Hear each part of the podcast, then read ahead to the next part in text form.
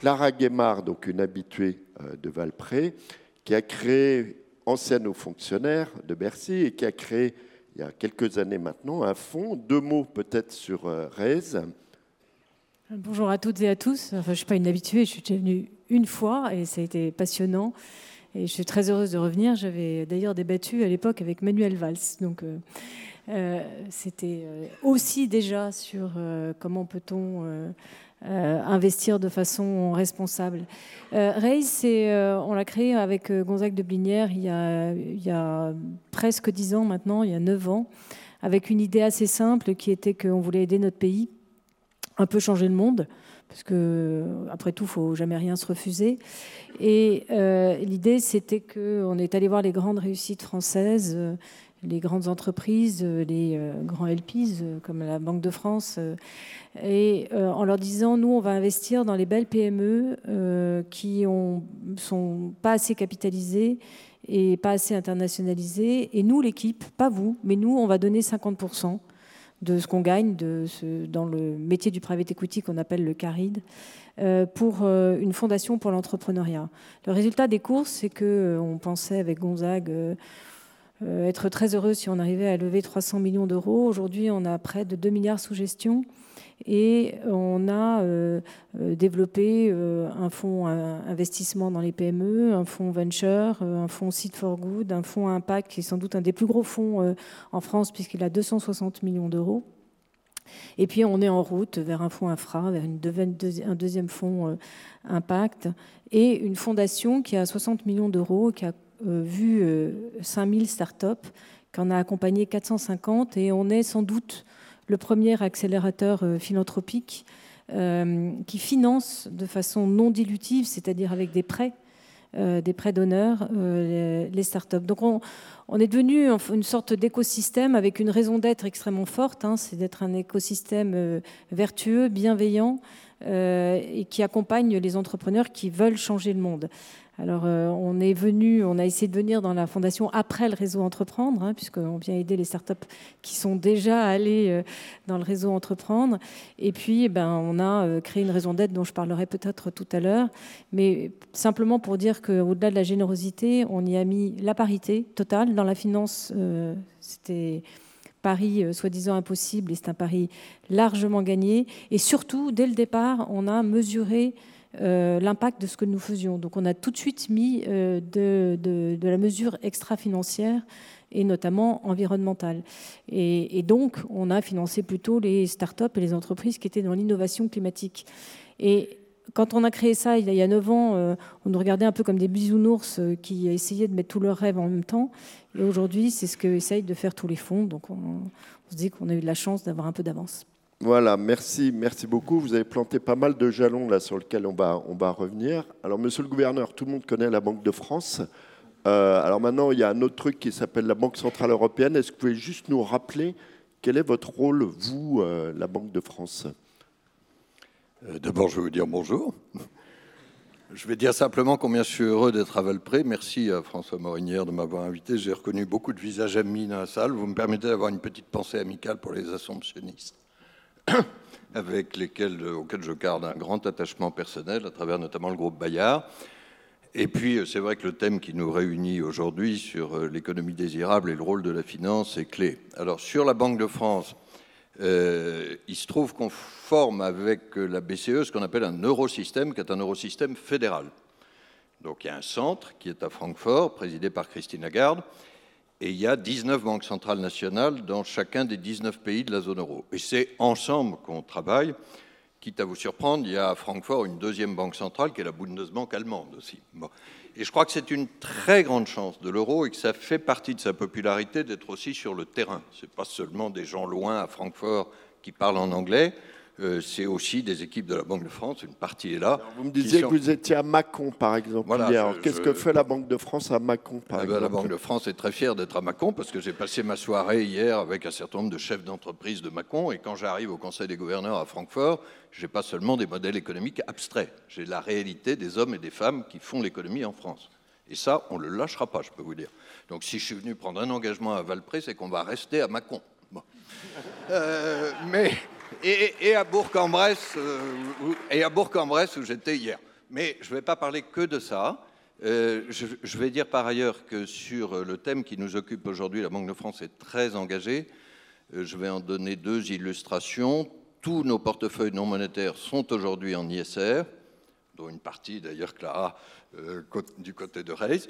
on a été pionnier en la matière. Et par ailleurs, nous avons pris l'initiative de créer à Paris un réseau fin 2017. Alors, il porte un acronyme anglais, NGFS, Network for Greening the Financial System, réseau pour verdir le système financier, c'est très explicite. On a commencé à 8 banques centrales et superviseurs, essentiellement européens.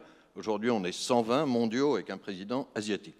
Et je vous prie de croire que ça pulse et qu'il y a énormément d'enthousiasme. Quelquefois, on a du mal à croire que les banquiers centraux peuvent être enthousiastes. C'est ma deuxième révélation de ce matin. Euh, et euh, après, j'ajoute une chose une des choses sur lesquelles je suis un peu prudent, c'est de séparer l'économie en deux. Il n'y a pas d'un côté l'économie simple on va y revenir, et, le reste qui serait mm. sale et inutile. Euh, non, je crois que l'ensemble de l'économie doit contribuer au bien commun. Au, fond, ces sujets de la finance, hein, euh, vous disiez qu'on n'est pas toujours très à l'aise avec ça. Euh, je crois que ça se résume par une double inclusion. La finance doit être au service de l'économie et l'économie doit être au service des hommes et des femmes. Il y a un grand maître spirituel qui l'a dit bien avant moi, je ne vais pas citer les Écritures, même si j'y crois aussi, c'est Alexandre Dumas. Alexandre Dumas fils, hein, celui de la Dame aux Camélias, il a dit l'argent est un bon serviteur et un mauvais maître. Et je trouve que ça résume beaucoup de choses. Donc ça, c'est la double inclusion. Mais dans l'ensemble de l'économie, nous, Banque de France, on est garant de deux confiances, au fond. On est garant de la confiance dans la monnaie et on est garant de la confiance dans le système financier. Et ça fait partie aussi, je crois, de l'économie désirable. Je m'arrête. Voilà, Jean-Baptiste, on s'était connu il y, a, quelques années. Vous étiez euh, au bord d'une très grande institution euh, financière qui s'appelle Invesco. Euh, là, vous avez changé un petit peu d'orientation. Vous êtes toujours dans la finance. vous occupez de l'Institut des œuvres pour la religion. Ça fait un peu vintage. J'ai l'impression que vous organisez les ventes de charité paroissiales.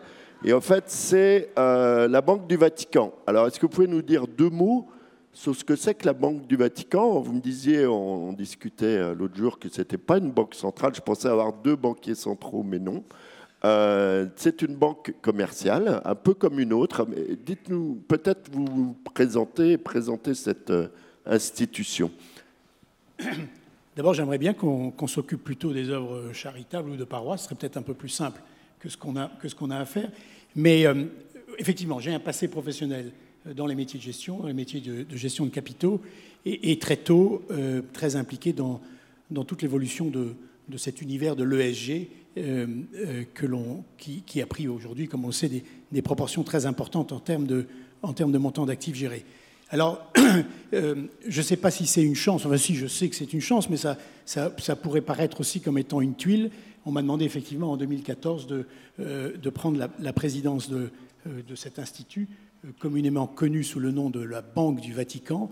En fait, c'est une toute petite institution avec un rôle commercial. Notre première responsabilité, c'est de faire fonctionner l'économie de l'État souverain du Saint-Siège, un, PNB d'à peu près un milliard d'euros par an. Il faut bien que l'argent rentre et l'argent sorte de, ce, de cet État pour le faire fonctionner.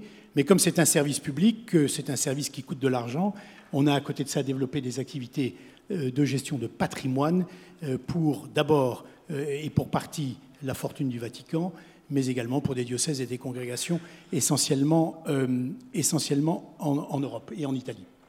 Très bien. Alors, vous nous avez tenu, vous m'avez tenu en haleine là quelques semaines en me disant qu'on allait avoir un document du Vatican euh, pour mettre un peu, euh, comment dire, bien définir ce que c'est que, le, si j'ai bien compris, hein, l'investissement ESG par rapport à la doctrine sociale de l'Église. Alors, est-ce que vous pouvez, j'imagine que vous n'êtes pas totalement étranger au projet à ce projet de texte, qui est toujours un projet, est-ce que vous pouvez nous révéler un petit peu, pour lancer notre débat, quelle est, la, quelle est votre vision? Parce que vous savez qu'il y a des grands débats sur ce que c'est que l'ESG. Donc on aimerait bien savoir quand même ce qu'en pense, euh, la, on va pas dire la, on va dire la maison mère là.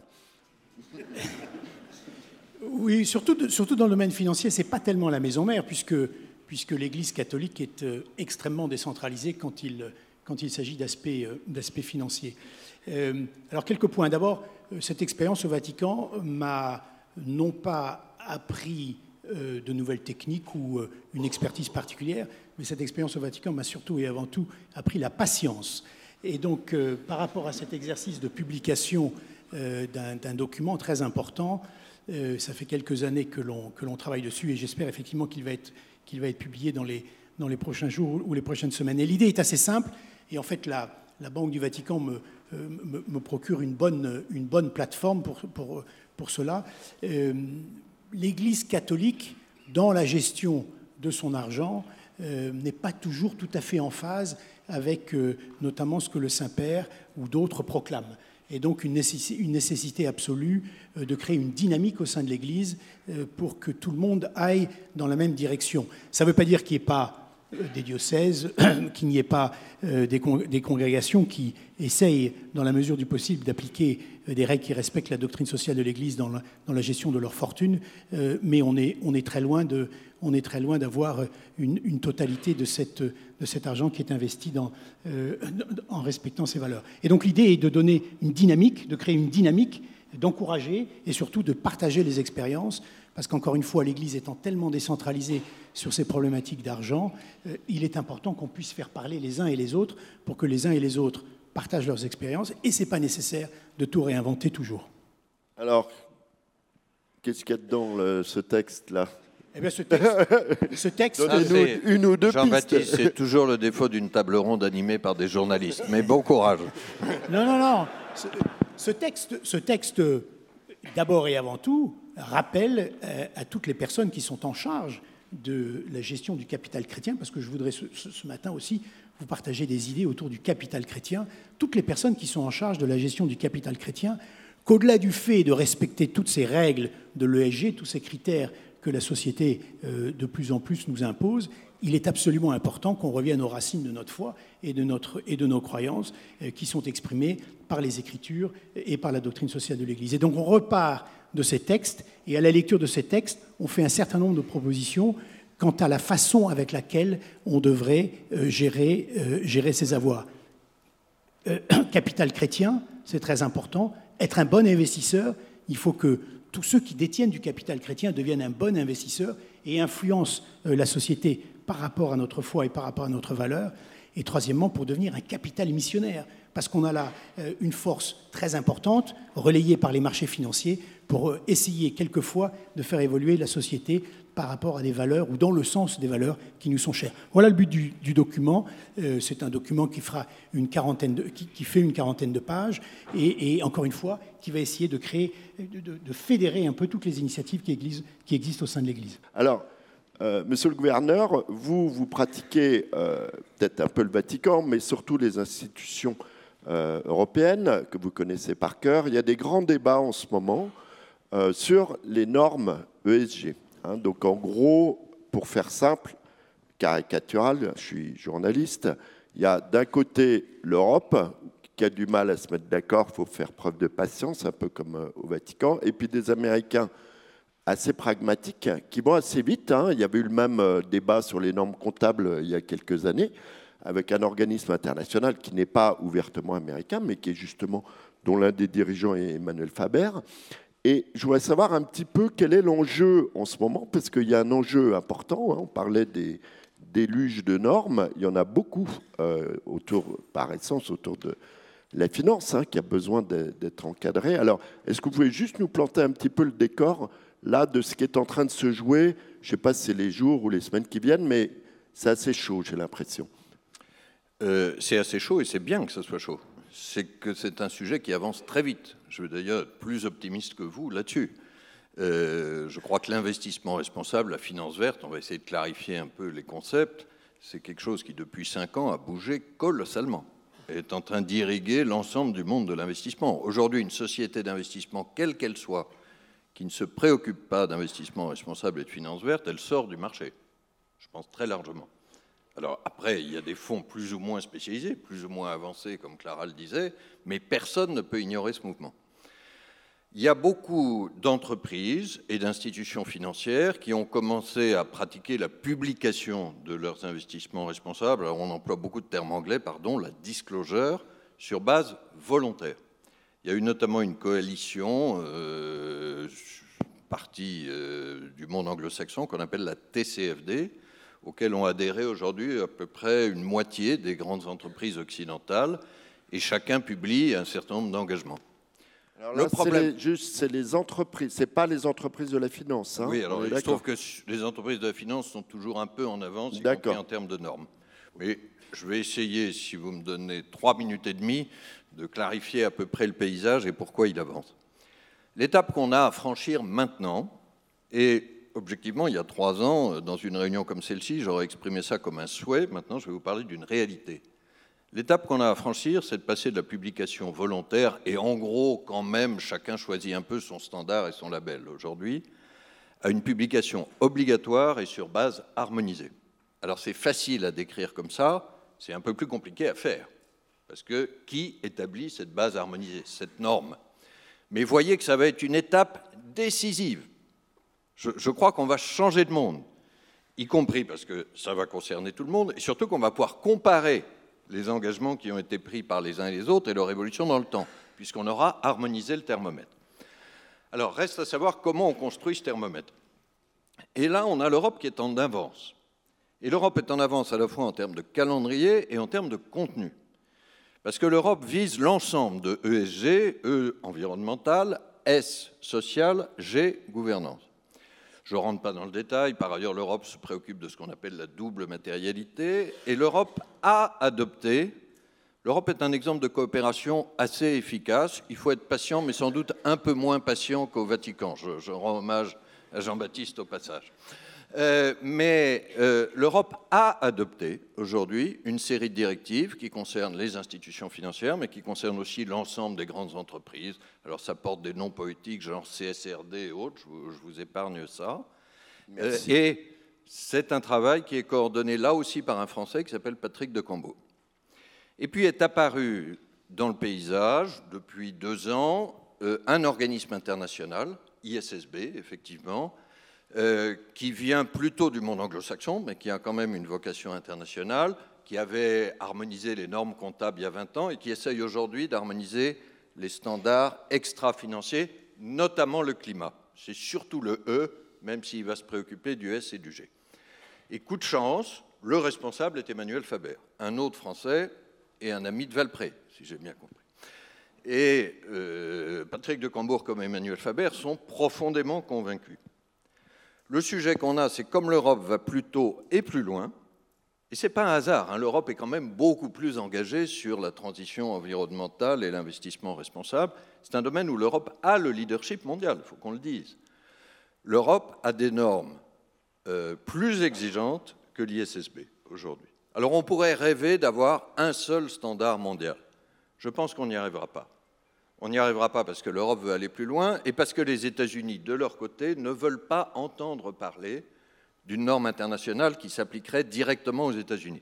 Donc il y aura une norme américaine, ils y travaillent, mais il faut qu'elle s'inspire de l'ISSB. Donc ce que nous disons, nous, et je pense qu'on va y arriver, si jamais vous me réinvitez, moi aussi l'an prochain, j'espère On a une deuxième table ronde avec, avec Patrick de quand même François, C'est quand même, François, une marque du succès de Valpré, c'est que chacun de nous ne rêve que d'une chose, c'est d'être réinvité l'an prochain. Mais euh, je pense qu'on va arriver à ce qu'on appelle l'interopérabilité. C'est quoi? Je vais prendre l'exemple de l'Europe. C'est que si vous êtes une entreprise ou une institution financière, vous respectez la norme européenne, CSRD, EFRAG, tous ces acronymes bizarres qui sont exigeantes, vous respectez par là même automatiquement la norme internationale qui est ISSB. Si vous voulez, ISSB est encapsulé à l'intérieur de la norme régionale. Ça suppose un énorme travail technique qu'ils sont en train de faire. Là, je peux vous dire qu'on les met sous pression là, et on voudrait arriver à une publication d'ici la fin de cette année. Hein. Euh, mais je suis optimiste parce que ce besoin que vous avez manifesté, il est manifesté très fortement à l'échelle mondiale. J'en profite pour envoyer un petit message côté américain. Je ne suis pas sûr qu'il y ait des masses de régulateurs américains dans la salle, mais euh, il est important que si l'Europe fait cet effort, les États-Unis le fassent aussi. et qu'on n'ait pas une norme américaine qui soit totalement déconnectée du standard international. Mais je pense que nous avons une chance extrêmement sérieuse d'être passé en trois ans de publication volontaire pour certains et très désordonnée sur le plan des normes à euh, une organisation mondiale avec des standards régionaux qui iront plus ou moins loin, l'Europe étant en tête, mais un, minimum commun mondial qui n'est pas un minimum, hein, une norme commune mondiale que chacun de ces standards régionaux amplifiera. Et ça, croyez-moi, ça va changer le jeu. Merci beaucoup et merci pour la clarté de votre propos parce que c'est des sujets euh, complexes, mais on le voit qui sont euh, absolument majeurs et c'est en train de se jouer euh, en ce moment. Alors je me tourne vers la praticienne. Vous, ça fait 9 ans que, que vous faites ça. Alors, dans ce maquis, alors c'était un maquis, là c'est en train maintenant d'être mis au carré. Euh, comment est-ce que vous, vous avez fait pour euh, voir ce qui était USG, pas USG, économie souhaitable ou pas? Quelle est, euh, votre méthode chez Rez Nous, ce qu'on a essayé de faire, c'est on est obligé d'être extrêmement pragmatique. Et comme l'a très bien dit François, les choses bougent extrêmement vite. Aujourd'hui, il n'y a plus aucune contestation sur le fait qu'on n'a pas le choix. C'est même pas le fait de savoir si euh, la planète se réchauffe, mais on n'a pas le choix de changer. Et au fond, euh, ce qu'on constate, c'est, euh, je voulais reprendre le propos qui a été dit tout à l'heure sur la décroissance. En fait, le sujet, c'est pas la question de la décroissance, c'est que nous avons fait une croissance qui s'est fondée sur l'idée que l'énergie était pas chère, gratuite et illimitée. Et au fond, on, on l'a procédé par gavage. Exactement comme on gave les oies pour le faire le foie gras, euh, on a euh, mis trop d'énergie, trop de pétrole, trop de gaz, trop de tout, on a consommé trop la planète, mais on a aussi trop consommé les gens. Euh, c'est pour ça qu'on a du stress, etc. Et la, la comparaison que je pourrais prendre, c'est que quand on nourrit trop un corps, il devient obèse, et quand il devient obèse, il développe des pathologies parallèles. C'est exactement l'état de notre société aujourd'hui. Et quand les Français parlent de sobriété, c'est vraiment cette idée de qu'en fait, on pourrait avoir le, peut-être même plus de, bonheur et de plaisir à vivre si on nous enlevait un peu toute cette, cette, cette, surconsommation. Alors la façon dont nous, on le, fait dans l'entreprise, c'est qu'on s'est appuyé sur un, une autre norme dont François n'a pas parlé, mais qui est euh, extrêmement importante, qui sont euh, les, euh, les ODD de l'ONU. Euh, les, euh, comment faire du développement durable, qui sont euh, les 17 critères de développement durable de l'ONU, qui se développent en plein de sous-thèmes. Et quand on a une entreprise, une entreprise qui, par exemple, fait des prothèses, pour les personnes handicapées. On investit dedans, on investit dedans dans le fonds Impact dans lequel euh, la Banque de France, euh, entre autres, est actionnaire parmi d'autres, avec d'ailleurs aussi la Fondation de France et, et la Caisse des dépôts et d'autres actionnaires privés. on va mesurer bien sûr l'impact sur le fait que ça ramène les gens au travail de pouvoir avoir une prothèse qui fonctionne, mais aussi le fait que cette entreprise qui s'appelle Equal, euh, qui avant s'appelait La Garrigue, euh, va, euh, par une fondation, permettre à des personnes dans les pays pauvres, dans les pays africains, d'avoir des prothèses et de retourner aussi sur le marché, le marché du travail. Quand on accompagne une entreprise qui s'appelle M2I, qui fait, j'aime beaucoup raconter cette histoire, cette entreprise, parce qu'elle a choisi une technologie qui existait dans les années 70 et qui s'appelle les phéromones, et en fait c'est de la confusion sexuelle des insectes. Et la, bonne nouvelle dans, les insectes, c'est qu'ils ont tous une odeur sexuelle différente et que quand on empêche, quand on, met un produit qui répulse leur désir sexuel sur des plantes où ils sont invasives, eh bien, on permet euh, aux autres euh, abeilles et autres de continuer de butiner pendant que eux, on, calme un peu leurs ardeurs. Ben, M2I, par exemple, on arrive à mesurer le fait que leur production et la croissance de leur production, c'est l'équivalent des pesticides de la Pologne et de l'Espagne. Donc c'est ça qu'on retire du marché. Donc on essaye d'être extrêmement concret dans la mesure de, l'impact. Euh, on, fait une mesure à la fois en volume et en valeur de, euh, de, l'efficacité de ce que l'entreprise fait euh, pour la planète, pour le, pour le social et aussi en matière de gouvernance, puisqu'on regarde aussi la façon dont elle applique l'ESG, la façon dont elle crée ou pas, et la plupart d'entre elles maintenant le font, des fonds de dotation pour amplifier euh, leur action euh, sur le plan philanthropique, parce que je pense que c'est un point qui est important. On parle de doctrine sociale de l'Église. Nous, ce qu'on a voulu démontrer, c'est que la générosité, c'est un moteur économique. On parle beaucoup de la planète, mais Blandine l'a dit tout à l'heure. Hein, quand un entrepreneur aide un autre entrepreneur, c'est de la générosité, mais en fait, ça crée de l'activité économique. C'est un moteur économique formidable dont on n'a pas aujourd'hui les outils pour le mesurer, mais ça serait, utile, de le faire. Et grâce à ces, mesures qu'on peut adapter entreprise par entreprise, ça nous permet de mesurer véritablement l'impact de ce qu'on fait, de faire, dans le jargon, on parle de la température des fonds, c'est-à-dire qu'on peut mesurer comment les entreprises, grâce à leur croissance, elles peuvent faire... Euh, faire qu'on arrive à 1,5 euh, euh, de, de, température climatique. On mesure évidemment aussi ce qu'on appelle les externalités négatives, parce que toute action a toujours, euh, rien que le fait de respirer euh, ou, de se déplacer génère, des consommations négatives, et on arrive à faire cette balance, et donc à suivre de façon, de façon très précise la, la, mesure de l'impact. Il y a un point qui est important dans ce qu'a dit François et que je voudrais que je voudrais rajouter, c'est que une fois qu'on a la norme et qu'on peut effectivement mesurer et comparer, il y a un élément qui est très important pour les entreprises, c'est que soit pris en compte parce qu'elles vont devoir se transformer de façon massive. C'est dire pour ça que nous, on est en train de créer un fonds d'infrastructure pour aider les entreprises à faire leur transition écologique et sociale. Euh, il faut qu'on ait un indicateur qui permet, à côté de la performance financière, de mesurer la performance climatique de l'entreprise. Et que euh, les euh, investisseurs, globalement sur la planète, et les analystes puissent avoir un outil qui permette de mesurer dans une entreprise, deux entreprises d'un même secteur, leur performance financière, leur performance climatique, et que ce soit ça qui permette d'évaluer sa valeur alors, sur le monsieur le gouverneur, est-ce qu'on va l'avoir cette Oui, je veux rebondir tout de suite sur ce que Clara vient de dire à propos de l'indicateur climat. Euh, comme vous le savez, euh, pour beaucoup d'entre vous, ceux qui sont chefs d'entreprise, une des activités de la Banque de France, c'est la cotation des entreprises, cotation financière hein, sur leur euh, solidité. Nous sommes en train de travailler alors, avec Émilie Kema, qui est ici, mais je cherchais Émilie Kema, c'est la directrice des entreprises de la Banque de France. Ah oui, elle est tout au fond, modestement, mais une femme très importante. Non, je ne veux pas gêner Émilie, mais euh, vous, pouvez discuter avec elle à déjeuner. Euh, nous sommes en train de travailler pour mettre en place, à côté de cette cotation financière, un indicateur climat.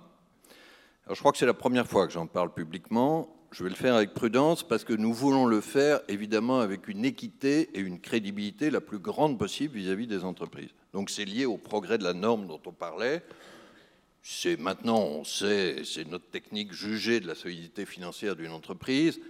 Euh, il ne faut pas que si on donne un indicateur climat, il puisse être contestable, trop subjectif, etc. Donc, on s'est donné jusqu'à 2024 pour tester et éventuellement généraliser.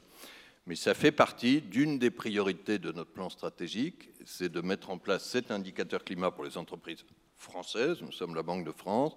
Et puis on verra après si éventuellement on franchit une étape supplémentaire qui est dans le jugement qu'on porte sur la pérennité de l'entreprise, d'arriver à une cotation intégrée.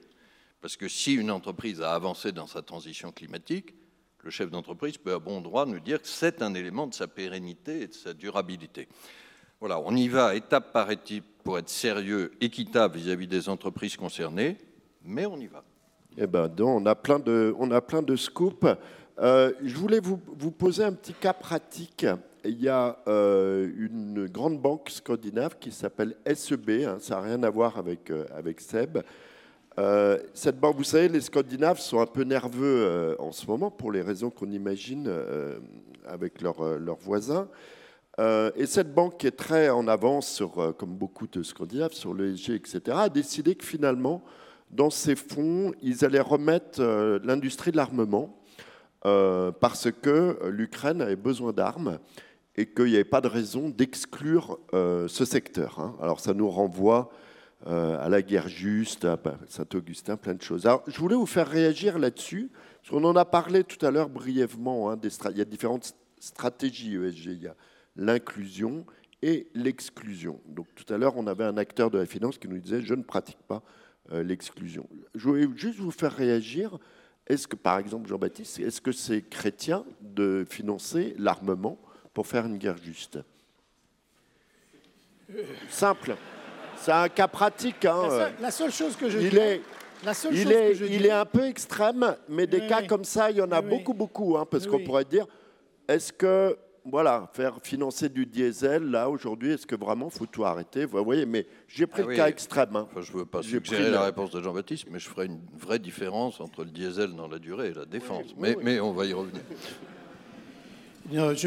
C'est une, une, très bonne question, d'autant plus bonne que le Saint-Père lui-même, vous le savez, a un peu évolué euh, sur, euh, sur cette problématique et sur certains, des, et sur certains de ces, euh, de ces prises, prises de parole publiques. Donc, donc, donc, effectivement, dans les situations, dans les, dans les circonstances actuelles, peut-être que, peut que le dogmatisme dont on aurait pu faire preuve il, y a, il y a quelque temps s'assouplira sur, sur certains éléments. Alors, c'est un cas extrême, comme vous le dites, mais vous savez, un des problèmes qu'on a, nous, donc dans notre gestion euh, de nos valeurs mobilières, dans la gestion de nos portefeuilles, euh, euh, dictée par la doctrine sociale de l'Église, mais d'abord et avant tout, on suit les grands principes de la gestion ESG.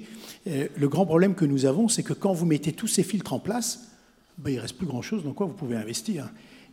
alors nos amis, enfin nos frères, pardon, nos frères protestants, qui sont toujours beaucoup plus euh, pragmatiques que nous dans leur relation avec l'argent et avec qui on travaille, avec qui on a des relations euh, étroites, eux euh, mettent généralement, et ça répond indirectement un peu à votre question, mettre des seuils, c'est-à-dire que dans tout ce qui concerne la, sainteté de la vie, la, dignité de la personne humaine, toutes les problématiques de la, de la, des addictions, eh bien, si une entreprise n'a pas plus de 5% d'exposition à tel ou tel secteur, euh, les églises protestantes considèrent qu'elles peuvent investir dans, dans, cette entreprise parce que, ben parce que sinon, on, investit, euh, on investit nulle part. Je disais tout à l'heure que une petite, étude que nous avons faite euh, a identifié à peu près 800 milliards d'euros en Europe de capital chrétien. Qu'est-ce que ça veut dire?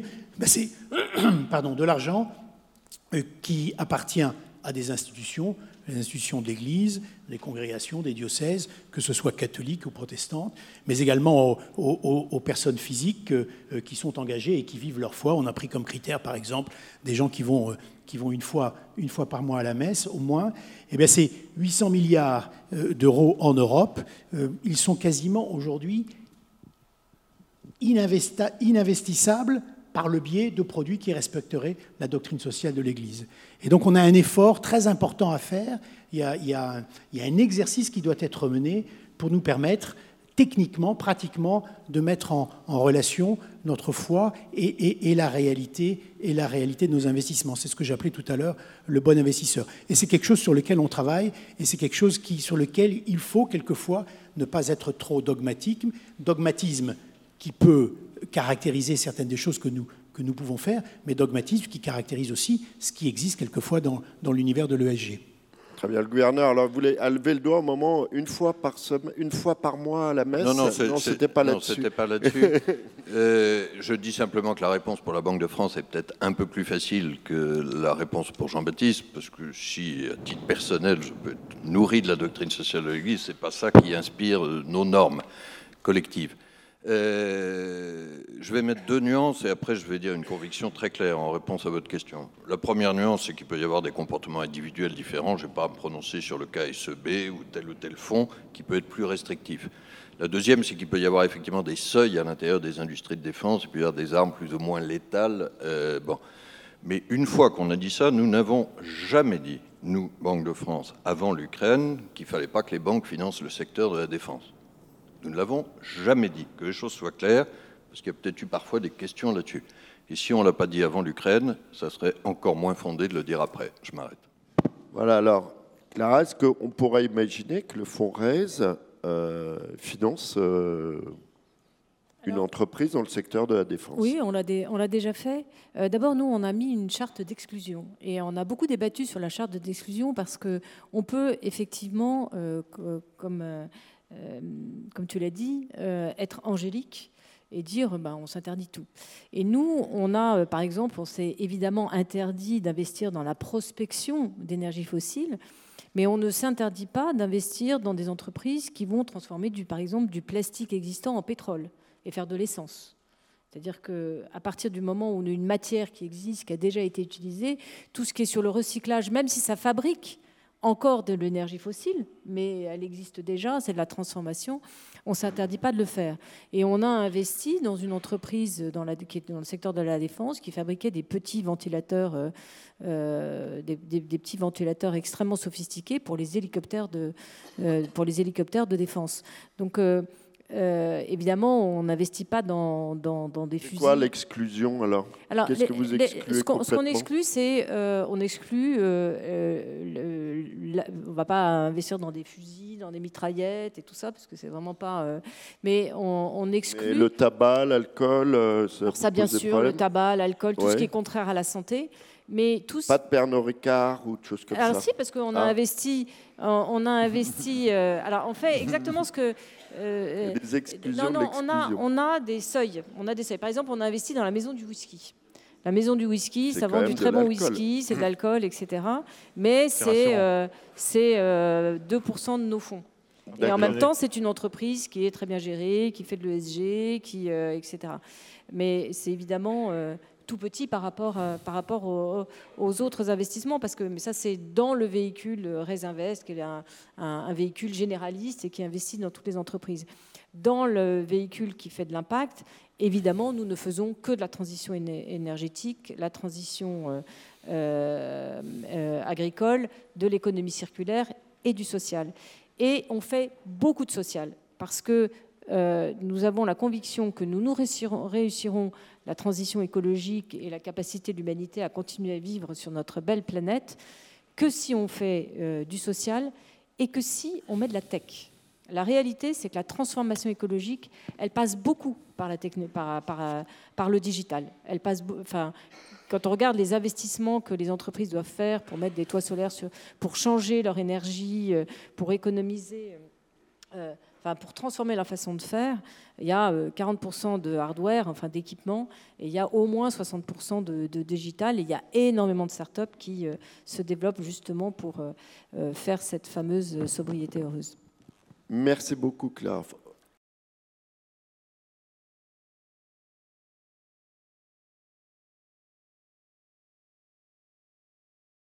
Alors effectivement, on m'a demandé de vous dire quelques mots sur Pauline Marie Jaricot.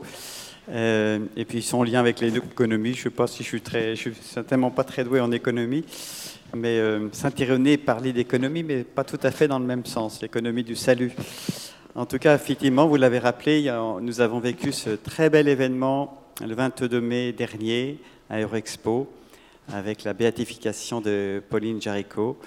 C'est vraiment un moment très fort pour notre diocèse et euh, certainement beaucoup de, grâces en ont découlé. Alors donc je vous dis, vous connaissez peut-être pas tous Pauline Jaricot, et j'en dis simplement quelques mots. Elle est, elle est née en 1799 euh, d'une famille euh, d'origine modeste, parce que son père était arrivé à Lyon à 14 ans pour chercher du travail, et puis, et puis il a gravi les échelons, il a travaillé dans le milieu de la soie, et il a gravi les, échelons, il a, réussi, il a bien réussi, il s'est marié, donc euh, il a fondé une famille, il est devenu une famille bourgeoise avec euh, sept enfants. Pauline, c'est la dernière de ces sept enfants. Et donc elle, euh, grandit dans, dans, une famille profondément catholique. Et elle va vivre un événement qui va être décisif dans sa vie, c'est qu'à l'âge de 17 ans, en écoutant un sermon. Comme quoi, il faut écouter les sermons de temps en temps. Bah, parfois, parfois c'est intéressant. Et c'est un sermon sur la vanité. Et là, elle est, touchée en plein cœur. Et euh, elle fait comme. Euh, ben, c'est un peu le propre de l'expérience spirituelle, si vous voulez. Elle fait un peu zoom arrière sur sa vie. Et, elle se rend compte que ben, l'important, c'est n'est pas les choses qui passent, quoi. C'est les choses qui demeurent. Donc là, c'est vraiment une, une, expérience spirituelle décisive pour elle. Et. Euh, qui va, qui va entraîner une transformation, alors progressive, hein, tout va pas se faire en un clic, mais une transformation euh, à la fois intérieure et, aussi extérieure, parce que euh, elle qui était habillée comme à l'époque avec les, belles robes, les belles coiffures, elle, va s'habiller comme les, ouvrières de, l'usine de son père. Et donc, elle va commencer un itinéraire spirituel étonnant qui fera d'elle à la fois une, active, on va le voir, mais aussi une contemplative. Elle disait Je suis faite pour aimer et agir. Et bon, elle, elle meurt en 1862. Alors, on dit souvent de Pauline Marie Jaricot qu'elle euh, a, comme anticipé de manière prophétique euh, ce que nous appelons la doctrine sociale de l'Église. Euh, donc, vous voyez, nous, parce que nous sommes bien avant cette fameuse encyclique Rerum Novarum, hein, la première encyclique de la pensée sociale de l'Église, hein, qui est en 1891. Hein, donc, elle est bien en avance. Alors, je ne vais pas, je crois que vous avez évoqué cette pensée sociale de l'Église ici. Euh, je vous rappelle simplement quatre piliers importants. Euh, vous les connaissez, je pense, la reconnaissance de la dignité de toute personne humaine, la recherche du bien commun, la solidarité et la subsidiarité. Alors, Pauline euh, n'a pas fait de, théorie, n'a pas théorisé ces, grands principes, mais elle les a vécus, elle les a mis en œuvre, cette attention à la dignité de la personne humaine, euh, tout particulièrement à partir de cette conversion dont, j'ai parlé, elle développe une grande euh, attention aux autres. Elle va venir en aide aux prostituées, euh, une grande attention aux conditions de travail des canuts, les fameux canuts bien connus à Lyon, qui travaillaient dans le milieu de la soie. entre parenthèses, elle va les soutenir lors des grandes manifestations des années 1830. Pour elle, ce qui on sent qu'elle a compris que la, personne personne humaine ne peut jamais être considérée comme un moyen. Donc l'économie est au service de l'homme et non l'inverse. Et puis donc le deuxième pilier, c'est la recherche du bien commun. On peut dire que Pauline Jaricot n'est pas, n'est pas corporatiste, elle n'est pas la femme d'un clan ou d'un parti, elle est bien enracinée dans cette terre de Lyon, mais elle a un cœur ouvert aux dimensions du monde. Et quelque chose qui est assez impressionnant, c'est qu'à l'âge de 20 ans, elle va euh, mettre au point euh, ce qu'elle appelle un plan. Euh, vous savez, c'était l'époque des missions. Donc il y a beaucoup de missionnaires qui partaient de France et de Lyon en particulier dans les pays lointains de, mission pour aller annoncer l'évangile. Souvent, ils n'étaient pas sûrs, de, même à chaque fois, ils n'étaient pas sûrs de revenir. Et donc, ils avaient besoin de, soutien, ils avaient besoin d'argent. Et donc, elle va mettre au point un système de collecte en, regroupant les gens par dizaines. Et donc chacun a apporté son sou hebdomadaire, et puis il y avait eu une responsable ou un responsable de la, de la dizaine, et puis ensuite il y avait des centaines, puis il y avait des milliers, bien, tout un, système ingénieux, assez incroyable. Euh, mais qui montre déjà ce, comment elle avait intégré ce souci du, bien commun, cette, cette ouverture d'esprit euh, donc à l'échelle du monde. La solidarité aussi, autre pilier de la doctrine sociale, c'est une de ses caractéristiques, hein, surtout après sa, conversion, euh, très jeune, hein, donc à 17 ans, elle se sent vraiment solidaire des plus pauvres, on le voit déjà par sa, tenue hein, vestimentaire. Elle va participer à de nombreuses œuvres caritatives, un peu toute sa vie, soigner les malades de l'Hôtel Dieu, les enfants de la rue, etc. La subsidiarité aussi qu'elle met en œuvre, euh, on le voit euh, en particulier dans la mise en œuvre de ces fameuses dizaines hein, dont, j'ai parlé, mais aussi avec l'œuvre du rosaire. Alors ça c'est encore quelque chose d'étonnant chez elle, c'est qu'un peu plus tard, à 27 ans, elle va fonder euh, l'œuvre du rosaire. Alors là c'est fondé sur la prière. Donc ce sont des, groupes de 15 personnes pour prier les euh, le rosaire, donc, qui comporte 15 dizaines. Donc chaque personne dit, euh, prie une dizaine de chapelets. Et puis c'est aussi un système de démultiplication. Et ça va mettre en place, euh, est à l'origine de mouvements de rosaire vivant. Et c'est assez impressionnant parce que de son vivant, il va se répandre dans le monde entier. Et il y aura des millions de personnes qui, qui vont entrer dans, le jeu, si on peut dire. Et rien qu'en France, il y avait 2 250 000 personnes qui, euh, qui priaient le, rosaire vivant. Donc, euh, c'est quand même pas mal. Euh, enfin, vous voyez, à travers tout ça, elle permet vraiment à chacun de, de prendre des initiatives, d'exercer des responsabilités à son niveau. Hein. Avec elle, on comprend que, ça a été dit tout à l'heure, tout seul, on ne peut pas faire grand-chose, mais ensemble, nous pouvons faire de grandes choses.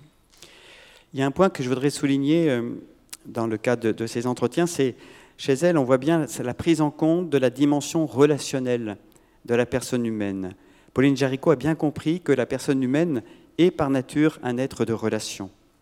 Prendre soin d'une personne, ce n'est pas simplement lui donner euh, de quoi manger euh, ou lui assurer des soins physiques, c'est prendre euh, en compte, prendre soin de ses relations. On s'en a aperçu d'ailleurs, vous vous souvenez, à l'époque du confinement. Moi, j'étais en Corse à ce moment-là, et je me souviens avoir eu une discussion avec la, directrice de l'ARS et elle me disait, ben oui, effectivement, vous vous souvenez, il y a eu des personnes, âgées euh, dans des maisons de retraite qui parfois étaient en pleine déprime parce qu'elles étaient tout seules, elles ne pouvaient plus voir leurs enfants, leur famille, etc. Et je me souviens, elle m'avait dit, ben oui, on, se rend compte qu'on avait un peu négligé cette dimension relationnelle. On, a mis les, personnes dans des bulles aseptisées, mais un, être humain ne peut pas vivre sans relation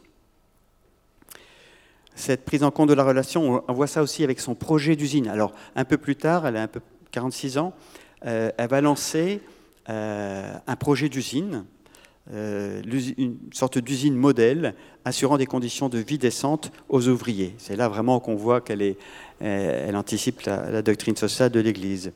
Elle veille à ce que les ouvriers aient du temps pour leur famille et pour Dieu.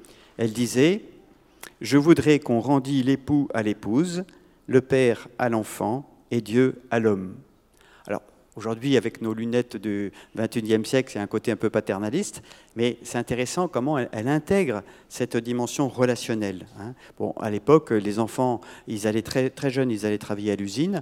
Hein. Les, parents partaient tôt, rentraient tard le soir, et c'était, c'était pas simple. Donc, elle, souhaite prendre soin des relations familiales. Elle avait compris que la famille est le premier lieu d'apprentissage à la vie en société et aussi permettre aux enfants d'étudier. Dans son projet, donc, il y a l'usine, il y a les habitations, il y a l'école, il y a l'église. On prend en compte euh, l'ensemble des dimensions de la personne humaine.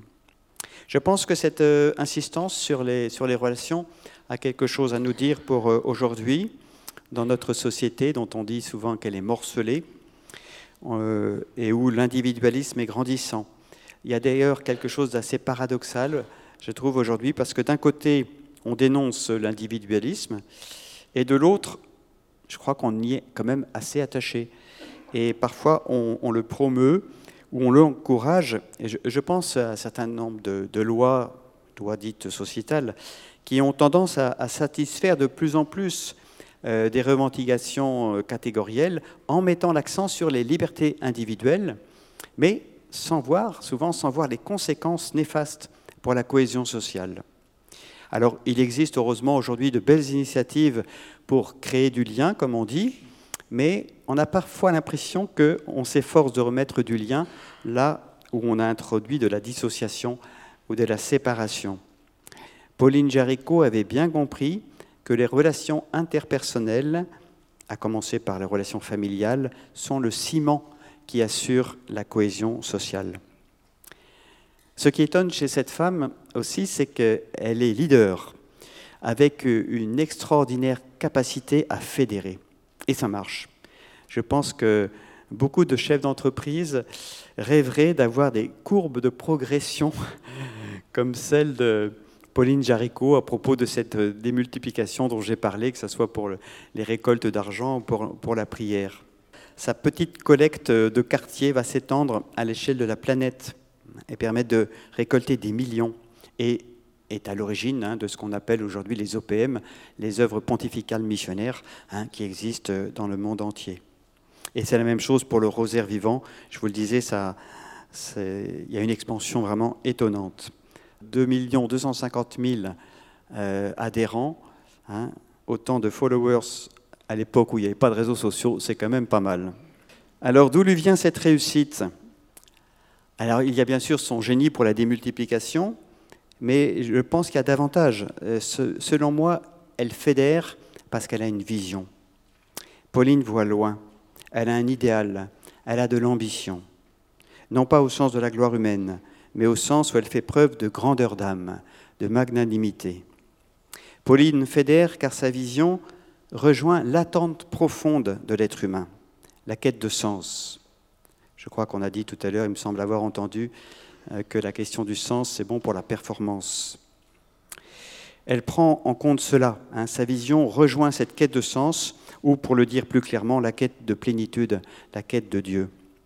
Sa conception de la personne humaine n'oblitère pas l'ouverture à la transcendance. Pauline souhaite honorer cette aspiration fondamentale de l'être humain à s'ouvrir à la transcendance. La question de Dieu, pour elle, n'est pas tabou. Bien au contraire. On pourrait ne garder de Pauline que l'exemple d'une femme qui s'est mise au service des plus pauvres, qui a fait preuve de solidarité ou qui a eu un grand talent managérial. Mais il y a beaucoup plus que ça.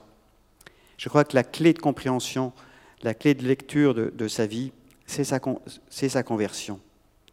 Elle fait une expérience spirituelle et sa relation aux autres est transformée, ou plutôt ses relations, la relation à elle-même, la relation aux autres et la relation à Dieu. Pauline Jaricot a intégré une vision unifiée et intégrale, pour reprendre le terme qui a été précisé tout à l'heure, de l'être humain. Aujourd'hui, vous le savez bien, nous sommes face à des défis énormes, à des crises multiples, écologiques, sociales, migratoires, économiques, politiques, etc. Je crois que Pauline nous aide à avoir une vision intégrale du monde et de la personne humaine. Ces diverses crises ne se résoudront pas indépendamment les unes des autres. Tout est lié, ça a été dit, et tout ne pourra s'unifier qu'à partir du moment où nous remettrons l'homme au centre, mais l'homme considéré dans toutes ses dimensions, et donc aussi avec son ouverture à la transcendance. Que peut signifier la fraternité s'il n'y a pas un Père pour faire l'unité dans cette diversité? Seul un Dieu transcendant peut faire l'unité du genre humain. Je vous remercie.